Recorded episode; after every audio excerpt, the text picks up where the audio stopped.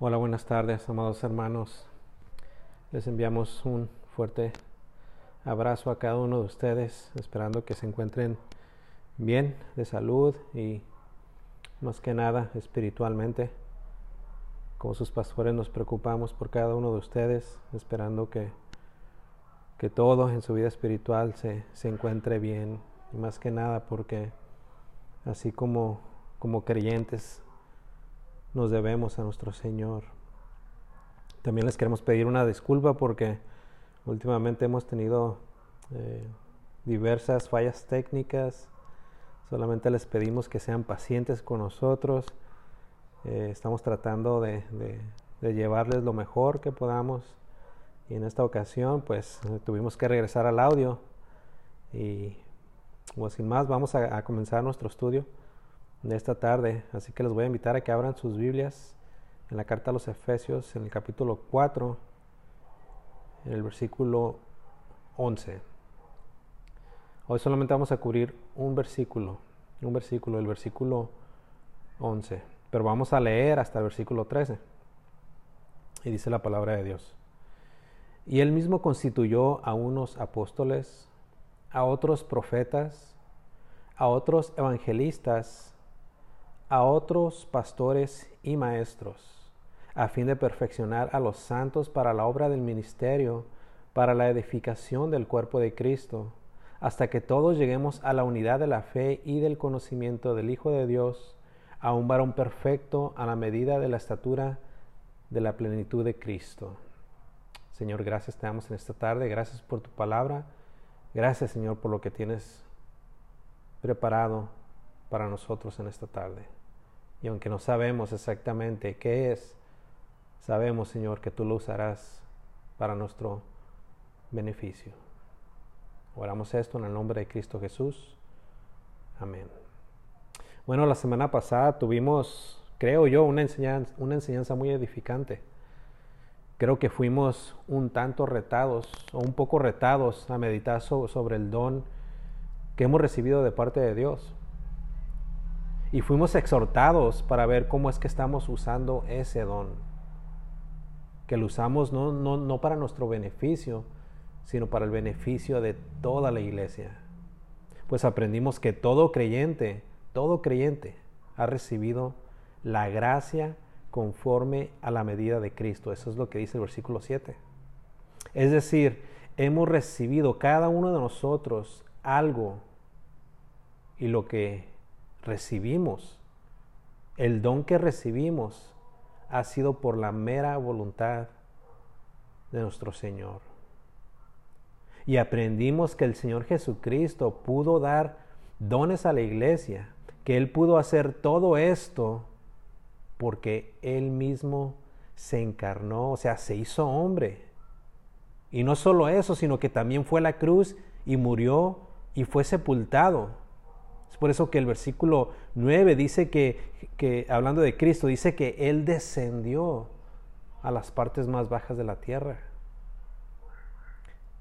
Pero luego nos dice en el versículo 10 que también ascendió. Nos dice que subió, y no a los cielos, sino más allá de los cielos. Y dice que subió por encima de ellos para llenarlo todo. O sea que Cristo, ahora estando en esa posición de poder, ahora Él tiene la capacidad, tiene tanto la capacidad como la autoridad para dar a los creyentes dones, dones para el beneficio de su iglesia. Por esto Pablo está enfatizando aquí, en este pasaje, el tema de la unidad. Y al introducir el tema de los dones, Pablo está reforzando todavía más el punto al cual él quiere llegar. Y el punto al cual él quiere llegar es este, que la iglesia llegue, miren el versículo 13, que la iglesia llegue a la unidad de la fe, a la unidad de la fe y del conocimiento del Hijo de Dios. Así que Pablo, inspirado por el Espíritu Santo, hace un gran énfasis en la unidad dentro de la iglesia. Así que en este capítulo, por lo menos en los primeros versículos o en la primera sección que termina o que continúa hasta el versículo 16, vemos que el apóstol Pablo se ha, se ha preocupado en gran manera y con gran detalle en la unidad de la iglesia.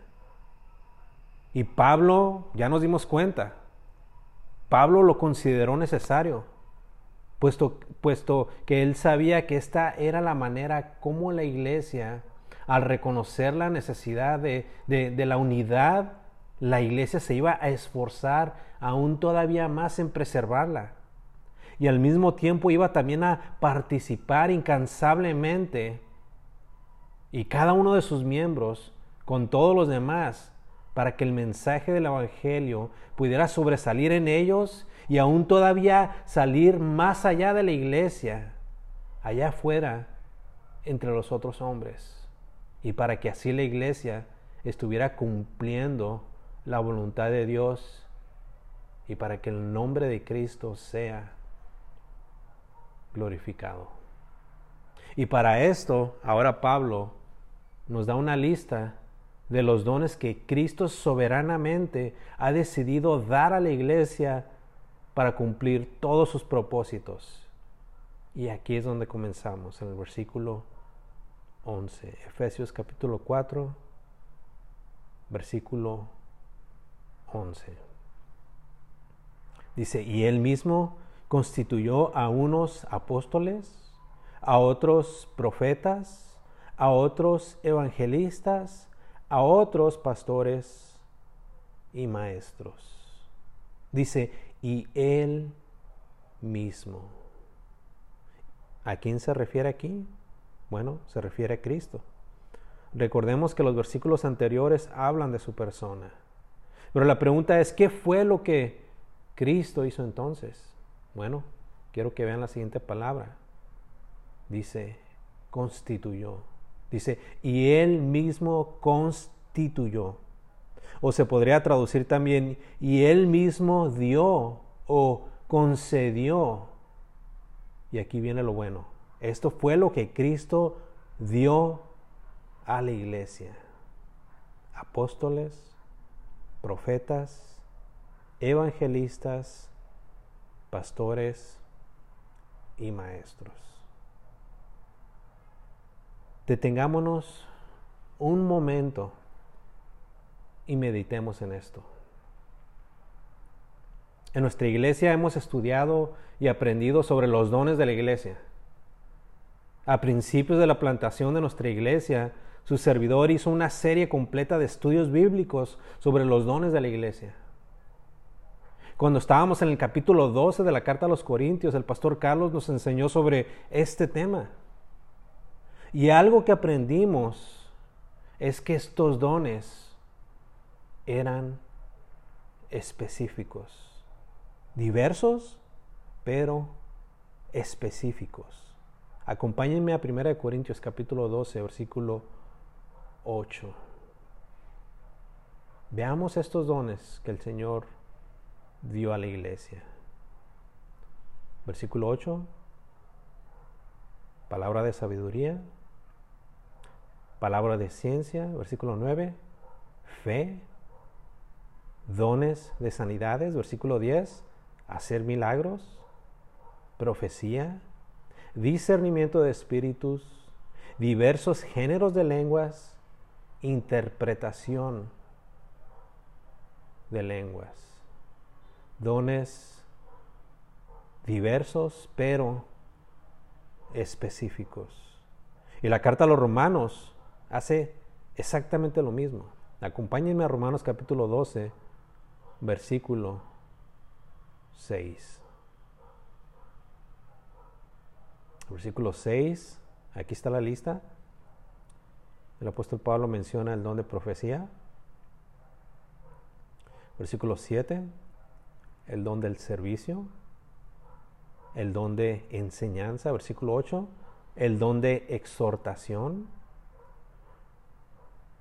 El que reparte es otro don. El que preside es otro don. Misericordia, otro don. dos listas de dones diversos y específicos. Pero aquí en nuestro pasaje, en Efesios capítulo 4, versículo 11, vemos, por decirlo así, otra cosa. Estos sí son también dones, así como los otros, pero estos dones, y aquí es donde vemos la, la gran diferencia, estos dones son actualmente, actualmente personas. Miren el versículo 11 una vez más. Apóstoles, profetas, evangelistas, pastores y maestros. La diversidad de dones en hombres para la iglesia. Esta diversidad de dones, de acuerdo al apóstol Pablo, lejos de destruir la unidad, la va a promover más bien, pero esto, esto es, esto es si es que se usan correctamente. Porque es posible, es muy posible que un hombre sea dado como don a la iglesia, por ejemplo, como pastor, pero por, X razón, ese mismo hombre, pastor, en la mitad del camino se corrompa y daña a la iglesia de tal manera que atribuya a su destrucción y por lo tanto también su unidad. Así que Pablo en esencia está diciendo, y como lo traduce la versión, la nueva traducción ah, viviente. Ahora bien, Cristo dio los siguientes dones a la iglesia. Los apóstoles, los profetas, los evangelistas y los pastores y maestros. Wow. Pero qué dones Cristo ha dado a la iglesia. Qué dones. Y si nos ponemos a meditar un poco, un poquito sobre esto, sobre qué tan importantes son estos dones y sobre la gran necesidad que la iglesia tiene de ellos. Si nos ponemos a pensar un poco, y si nos diéramos cuenta que, si no se le hubieran concedido estos dones a la iglesia, déjenme decirles, sin estos dones, la iglesia, así como usted conoce la iglesia del Señor, no existiría. Tanto así, se ha de preguntar usted. ¿Tanto así? Yo, yo respondería sí. Tanto así. Recordemos lo que dice el, capítulo 2 de Efesios sobre estos hombres, sobre estos dones dados a la iglesia. Veamos qué tan esenciales fueron ellos al comienzo de la iglesia. Regresemos al capítulo 2 de Efesios, en el versículo 20.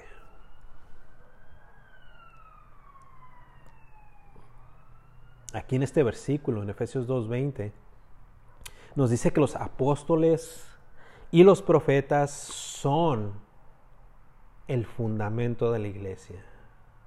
Efesios, Efesios 20, edificados, hablando de, la iglesia, edificados sobre el fundamento de los apóstoles y profetas, siendo la principal piedra del ángulo Jesucristo mismo. Apóstoles, dones de Dios, regalos de Dios para la iglesia. Como dijimos la semana pasada, nosotros usualmente tenemos la costumbre o la idea de que estos son solamente oficios. Y aunque en realidad sí lo son, son oficios, no es una idea descabellada ni mucho menos. Todos estos son oficios en la iglesia, pero lo que muchas veces no meditamos es en el hecho de que antes de ser oficios, estos son dones del Espíritu Santo que han sido dados con la intención de promover la unidad de la iglesia. Pero vamos a aprender un poquito más o un muchito más de cada uno de estos dones. Así que vamos a ir uno por uno y vamos a explicar qué son estos dones y para qué sirven a la iglesia. Hoy solamente vamos a cubrir uno de ellos, el primero, y ese don es los apóstoles. Cristo dio a la iglesia apóstoles. Así que deberíamos de hacernos por lo menos dos preguntas. ¿Qué es un apóstol y cuál es su función? Y la razón por la que nos debemos de hacer estas preguntas, estas dos preguntas, puede tener más preguntas, pero la razón por la que nos debemos de hacer todas estas preguntas sobre todos estos dones es porque como iglesia necesitamos saber qué son, para qué son, y en el contexto de nuestro estudio bíblico, por qué Cristo los ha dado como dones a la iglesia. Ahora, es necesario obtener respuestas concretas a nuestras preguntas. Pero algo muy importante, y no olvidemos nuestro pasaje. En nuestro pasaje el apóstol Pablo nos dice que los apóstoles fueron dones dados por Cristo para la iglesia. No nos olvidemos de esto. Así que teniendo eso en cuenta, vamos a hablar de los apóstoles. Y si está tomando notas, apunte lo siguiente. Apóstol viene del griego apóstolos. Apóstol o apóstoles significa básicamente enviado. Enviado. En el contexto del Nuevo Testamento, un apóstol es alguien que es enviado a una misión. Así de sencillo. Apóstol significa enviado y ese alguien, ese enviado, ha sido enviado, valga la redundancia, en una misión. Así que Dios tenía para estos hombres un ministerio único y especial para todos los apóstoles. Así que ya respondimos la primera pregunta, ¿qué es un apóstol? ¿Es un enviado? Es alguien que ha sido enviado en una misión. Y lo podemos ver a lo largo de, del Nuevo Testamento. Vemos a los apóstoles yendo de un lado para otro para predicar y proclamar el Evangelio de Cristo Jesús. Eso es un apóstol. Y eso responde a nuestra primera pregunta. Ahora vamos a responder a la segunda pregunta. ¿Cuál es la función de un apóstol? Para esto vamos a tener que hacer memoria a lo que ya hemos estudiado, estudiado ah, previamente en, en, este mismo estudio bíblico, cuando nos encontrábamos eh, por ahí por el capítulo 2 más o menos, cuando cuando hablamos, sé que hablamos en el capítulo 1, al comienzo del capítulo 1, cuando el apóstol Pablo se identifica a sí mismo y como ah, apóstol de Jesucristo, pero hablamos también extensamente sobre el apostolado eh, en el capítulo 2. Y para algunos de ustedes va a sonar un poco repetitivo, pero creo que va a ser necesario para que pueda refrescar sus mentes y a los que no han escuchado esta enseñanza, quisiera que pusieran atención. Los apóstoles y los profetas, tenemos que saber esto, pero específicamente los apóstoles fueron hombres, no mujeres, hombres instrumentales en la edificación de la iglesia. En la providencia y en la gracia de Dios, estos hombres fueron escogidos básicamente para la mayor construcción jamás hecha en toda la historia de la humanidad. Así que los apóstoles jugaron un papel muy, pero muy importante. Los apóstoles fueron el instrumento eficaz por parte de Dios para comenzar el fundamento de la iglesia. Así que durante el primer siglo de la iglesia vemos que existía este oficio, el oficio de apóstol.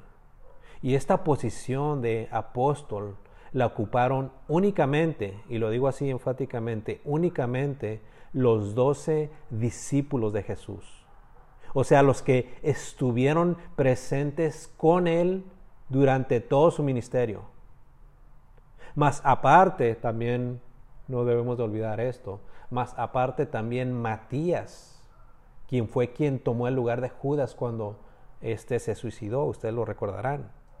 Más aparte, y esto no debemos de olvidarlo tampoco, más aparte también Pablo, el que antes se llamaba Saulo, pero que después su nombre fue cambiado a Pablo, él también ocupó esta posición.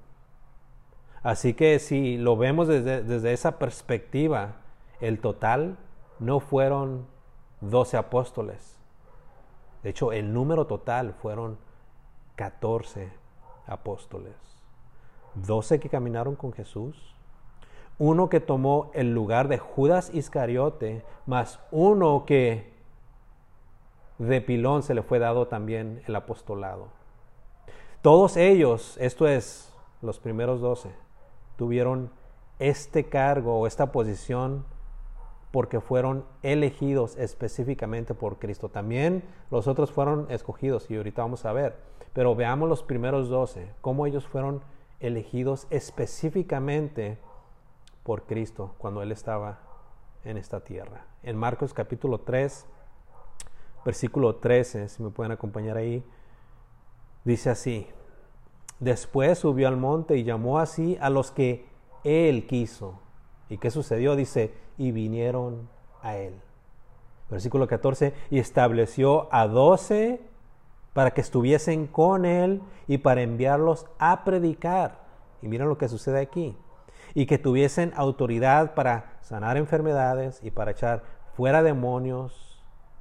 Y estos son los doce apóstoles. A Simón escogió, a quien puso por sobrenombre Pedro, a Jacobo, hijo de Zebedeo, y a Juan, hermano de Jacobo, a quienes apellidó Buanerges, esto es, hijos del trueno, a Andrés, Felipe, Bartolomé, Mateo, Tomás, Jacobo, hijo de Alfeo, Tadeo, Simón el cananista y Judas Iscariote, el que le entregó, y vinieron a casa. No sé usted, pero yo mientras los estaba leyendo, los estaba contando, y son doce.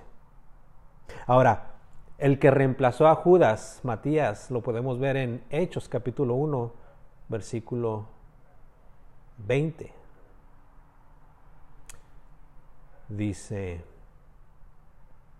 bueno, eh, ya, vemos que en el versículo 15 en adelante, eh, eh, Judas Iscariote, quien fue quien traicionó a Jesús con un beso y por 30 monedas de plata, se básicamente se suicida. Y luego vemos en el versículo 22, ah, esto es lo que sucede. leamos desde el 21. Dice, es necesario pues que de estos hombres que han estado juntos con nosotros todo el tiempo que el Señor Jesús entraba y salía entre nosotros, comenzando desde el bautismo de Juan hasta el día en que de entre nosotros fue recibido arriba, uno se ha hecho testigo con nosotros de su resurrección.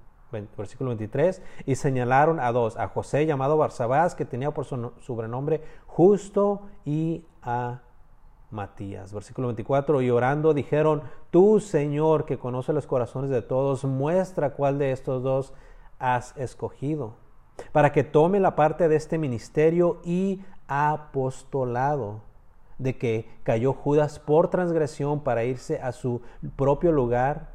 Y miren lo que dice el versículo 26. Y les echaron suertes y la suerte cayó sobre Matías y fue contado con los once apóstoles. Once más uno, doce. Ahora, tengamos en cuenta que en este mismo pasaje, que la posición de Judas se llamaba un oficio. Miren el versículo 20 Dice, porque está escrito en el libro de los Salmos, sea hecha desierta su habitación y no haya quien more en ella y tome otro su oficio. ¿Qué podemos deducir de esto? Que un oficio, un oficio es dado por Dios. Es dado por Dios. El hombre no escoge este oficio, tomemos el ejemplo, el ejemplo del apóstol Pablo. Déjenme les leo rápidamente el capítulo 1, el versículo 1 de la carta a los Efesios. Dice, Pablo, apóstol de Jesucristo por la voluntad de Dios. Por la voluntad de Dios. El, el ministerio de Cristo ya había pasado Cristo había cumplido con su función en la tierra. Fue muerto, fue sepultado y también fue resucitado. Así que Pablo no caminó con Jesús como los demás apóstoles. Pero aún así Pablo fue elegido por Cristo mismo. Miren lo que dice 1 Corintios capítulo, capítulo 15, versículo 7. Dice el apóstol Pablo, después apareció a Jacobo, hablando de Cristo, después a todos los apóstoles y al último de todos, como a un abortivo, dice el apóstol Pablo, me apareció a mí. Versículo 9, porque yo soy el más pequeño de los apóstoles, que no soy digno de ser llamado apóstol, porque perseguí a la iglesia de Dios. Y todavía para reforzar más nuestro argumento sobre la elección del apóstol Pablo al apostolado, veamos lo que dice la carta a los Gálatas en el capítulo 1.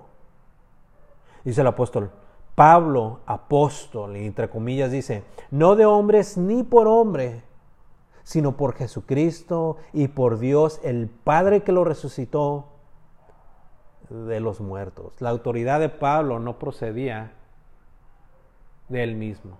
Su autoridad venía porque él había sido comisionado por Cristo mismo y por Dios el Padre. Así que todos estos hombres, incluyendo Pablo también, fueron los apóstoles y a estos hombres se les dio la tarea, se les dio la responsabilidad de establecer los cimientos de la iglesia. Una vez más, fíjense cómo dice el, capítulo 2, el versículo 20. La iglesia, los hombres dentro de la iglesia han sido edificados sobre el fundamento de los apóstoles y profetas. Ahora, debemos de, debemos de entender que esto fue hecho no para una iglesia local o para dos o para tres, fue hecho para toda la iglesia. Que estos hombres, los apóstoles, fueran parte de su fundamento. Y este fundamento de toda la iglesia universal se colocó una vez. Y esto sucedió en el primer siglo. Y por esa razón, por esa razón, ponga atención, por esa razón, es por eso que el oficio o el don del apostolado hoy en día ya no funciona. Y esto nos trae a la siguiente pregunta. ¿Existen los apóstoles en la iglesia el día de hoy? Ya vimos que en el versículo 20 de Efesios capítulo 2 dice que los apóstoles fueron hombres fundamentales del sustantivo fundamento. Ahora, un fundamento se coloca cuántas veces? Usted me podría responder. Respuesta, una sola vez. ¿Y cuándo se coloca? se, coloca al comienzo del proyecto de una construcción. Y usted sabe para qué sirven los cimientos, los fundamentos, las bases. Básicamente para soportar toda la estructura del edificio que se va a construir arriba de ella. Los apóstoles fueron necesarios al comienzo de la iglesia para llevar a cabo su especial ministerio de fundación. Los apóstoles fueron instrumentales para la fundación de la iglesia. Y por esa razón, y solamente por esa grande razón, es que el día de hoy los apóstoles no existen. Aparte, y esto es ya aparte, hoy en día, hoy en día nadie satisface los requisitos de un apóstol. Lo cual nos lleva a otra pregunta. ¿Cuáles eran los requisitos de un apóstol? Bueno, número uno, ya vimos que los apóstoles tenían que haber caminado con Cristo. Y número dos, los, los apóstoles tenían que haber sido testigos oculares de la resurrección de Cristo. Uno, de nuevo, tenían que haber caminado con Cristo y esto lo podemos reforzar con lo que dice eh, el libro de Hechos en el capítulo 1, versículo 21. Dice, es necesario pues que de estos hombres que han estado juntos con nosotros todo el tiempo que el Señor Jesús entraba y salía entre nosotros, hablando sobre la elección del próximo apóstol. Dice, es necesario que de estos hombres que han estado junto con nosotros todo el tiempo que el Señor Jesús entraba y salía entre nosotros. Y número dos, el segundo requisito es que los apóstoles tenían que haber sido testigos oculares, o sea, tenían que haber visto con sus propios ojos a Cristo resucitado, tenían que haber sido testigos de la resurrección. Y esto lo dice el versículo 22 de Hechos capítulo 1 comenzando desde el bautismo de Juan hasta el día en que de entre nosotros fue recibido arriba, uno sea hecho testigo con nosotros de su resurrección. Miren lo que dice Primera de Corintios, capítulo 9, versículo uno, porque, y esto lo mencionamos porque hay algunos que, y de hecho en, los tiempos de, del apóstol Pablo, muchos dudaban de, él y de, su, y de su apostolado. Así que el apóstol Pablo defendiendo su, su, su oficio como apóstol dice, no soy apóstol, no soy libre, no he visto a Jesús el Señor nuestro. O sea que Pablo aunque él estuvo persiguiendo a la iglesia del Señor aún después de él haber muerto y haber resucitado, en el camino a Damasco, él mismo con sus propios ojos miró a Cristo en toda su gloria. Miren lo que dice el capítulo 15, en el versículo 8 de la, de la primera carta a los Corintios. Vamos a reforzar todavía más el apostolado de, del apóstol ah, ah, Pablo. Dice, después apareció a Jacobo, después a todos los apóstoles, y versículo 8 dice, y al último de todos, como a un abortivo, que dice, me apareció a mí. Esto nos dice muchas cosas, pero más que nada nos dice esto. Nos dice que Cristo el día de hoy a ningún hombre se le aparece. Miren lo que dice el apóstol Pedro hablando de Jesús. En primera de Pedro capítulo 1 versículo 8. Hablando de Jesús dice, a quien amáis sin haberle visto en quien creyendo, aunque ahora no lo veáis. Si los apóstoles sabían esto, y si ellos lo confirmaban con sus palabras, porque alguno de nosotros afirmaríamos con toda seguridad haber visto a Cristo Jesús resucitado. Cualquier persona que se atreva a decir semejante cosa es una blasfemia. Juan en el capítulo 16 de su evangelio dice, de justicia por cuanto voy al Padre. Palabras de Jesús. Y luego dice, y no me veréis más. Nuestra teología nos dice que Cristo el Señor murió, fue sepultado, fue resucitado y fue ascendido a la gloria. Y fue ascendido y se ha sentado a la derecha del Padre. El Hijo y el Padre se encuentran en los cielos. Y es por esa razón que el día de hoy ya no tenemos apóstoles. Nadie ha visto a Jesús, nadie caminó con Él. No hay apóstoles. Pero tenemos la doctrina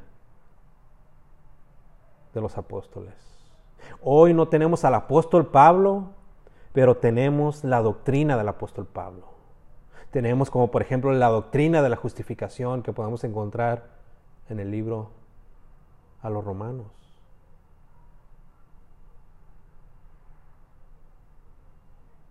Ahora, el don del profeta fue un don, así como el apostolado fue un don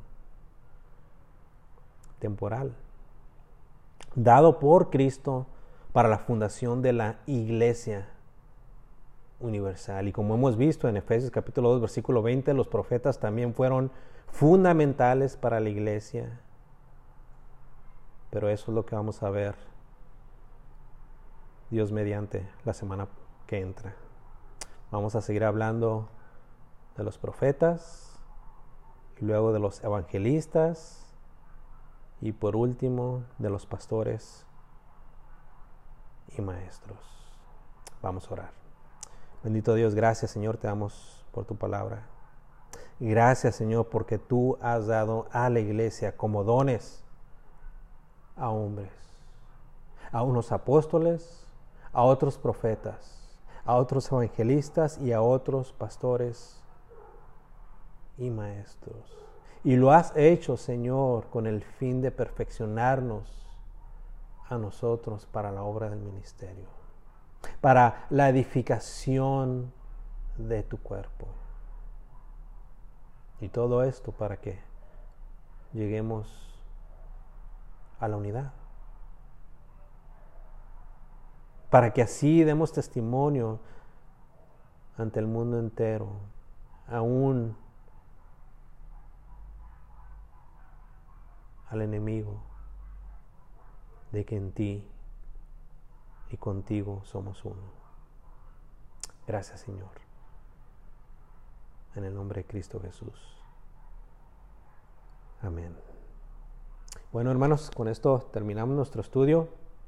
Una vez más les pedimos disculpa porque teníamos la, buena intención de enviarles el estudio por medio de, de, de video para que nos pudieran ver. Pero eh, gracias a Dios eh, contamos con, este recurso y que ha sido de bendición pues estos últimos eh, meses. Eh, si Dios quiere para la próxima semana les estaremos enviando el, estudio en, video. Pero de nuevo hermanos les hacemos la invitación a que si alguien tiene alguna pregunta referente al estudio bíblico de hecho referente a cualquier otra cosa, háganoslo saber, envíenos sus mensajes, denos una échenos una llamada, les vamos a contestar. Eh, esperamos que todos se encuentren bien en casa, eh, guardando eh, la distancia, atendiendo las necesidades esenciales y, y, que pacientemente, así como nosotros, estén orando al Señor para, para que pronto pronto volvamos a estar juntos como iglesia. Les amamos, amados hermanos. Nos vemos para la próxima.